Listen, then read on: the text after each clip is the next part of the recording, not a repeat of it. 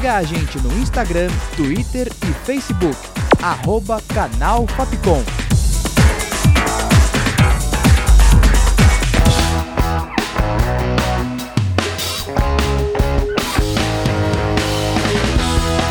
Rádio Fapcom. O som da comunicação.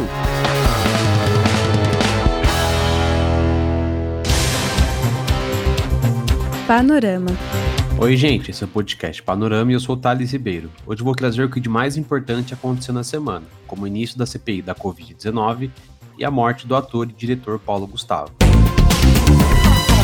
Na terça-feira, dia 4, o ex-ministro da Saúde Luiz Henrique Mandetta depôs na CPI da Covid. Disse que o governo federal não quis fazer campanha de comunicação oficial contra a Covid-19 Mandetta disse que quando era ministro, a ideia de fazer entrevistas diárias tinha a finalidade de transmitir informações e orientações sobre a doença, porque não havia um plano de comunicação do governo. O ex-ministro disse também que mantém diálogo com as secretarias estaduais e municipais e pediu para que as recomendações dadas pelos estados sejam mantidas e defendeu o máximo grau de isolamento social. O depoimento veio um dia depois que o presidente Jair Bolsonaro fez um passeio pelo comércio de Brasília e defendeu o relaxamento das medidas de isolamento adotadas nos estados e a retomada das atividades econômicas. O ministro ainda afirmou, mais de uma vez, que a pandemia não é um problema que diz respeito apenas ao Ministério da Saúde, mas também da economia, que afeta diretamente transportes e a bolsa de valores. Panorama.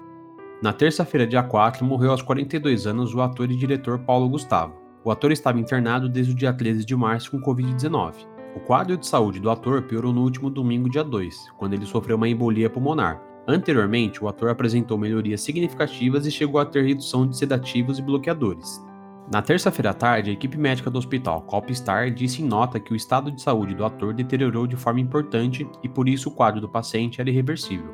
O falecimento foi confirmado na noite da terça-feira, o ator era um dos humoristas mais populares e admirados do Brasil, e foi responsável por criar a personagem Dona Hermínia, protagonista do filme Minha Mãe é uma Peça, que foi inspirada na mãe e na irmã de Paulo Gustavo.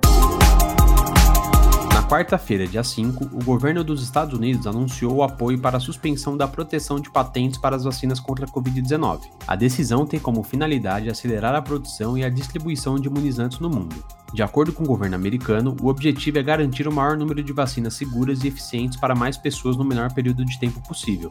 E já que as doses para norte-americanos já estão asseguradas, o governo pretende se esforçar para auxiliar a expansão e a distribuição para outros países. Anteriormente, no governo do ex-presidente Donald Trump, os Estados Unidos se posicionava contra a quebra das patentes, que visava controlar o preço e a produção das vacinas dentro do país. Com apoio para a suspensão das patentes, o governo americano acredita que os mais pobres vão ter mais acesso à vacina, e assim, o fim da pandemia no mundo pode ser acelerado. E agora vamos falar sobre cultura. Na segunda-feira, dia 3, a Marvel Studios divulgou um teaser que prepara os fãs dos filmes para o futuro da franquia nos cinemas. O vídeo confirmou o título da sequência de Pantera Negra, que vai se chamar Wakanda Forever, e também anunciou o nome do segundo filme da Capitã Marvel, que vai ser intitulado de The Marvels e vai reunir a Capitã Marvel, Miss Marvel e Monica Rambeau, personagem da série de WandaVision. Outra novidade é a antecipação da série do Loki. Diferente de WandaVision e Falcão Soldado Invernal, que tinham episódios lançados todas as sextas-feiras, a série do anti-herói da Marvel vai ter episódios inéditos às quartas-feiras a partir do dia 9 de junho. Panorama. Na terça-feira, dia 4, o recurso de transferência de dinheiro entre usuários do WhatsApp começou a ser liberado no Brasil. O WhatsApp Pay vai ser um serviço gratuito e vai permitir que o consumidor faça ordem de pagamento para que a instituição financeira realize o pagamento diretamente ao lojista, sem a necessidade de acessar o aplicativo da própria loja. O serviço está disponível para quem tem cartão de débito ou pré-pago do Banco do Brasil, Banco Inter, Bradesco, Itaú, Mercado Pago, Next e Nubank, com as bandeiras Visa e Mastercard. Os pagamentos para empresas ainda precisam ser aprovados pelo Banco Central e, por enquanto, não tem previsão de quando vai estar disponível no Brasil. O panorama fica por aqui, com produção, redação e locução de Thales Ribeiro, sonoplastia de Danilo Nunes e direção artística de Fernando Mariano. Essa foi mais uma produção da Rádio Fapcom 2021. O panorama volta na próxima edição. É isso, galera. Bom final de semana e se cuidem.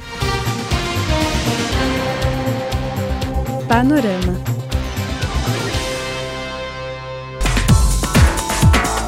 Siga a gente no Instagram, Twitter e Facebook, arroba Canal Fapcom.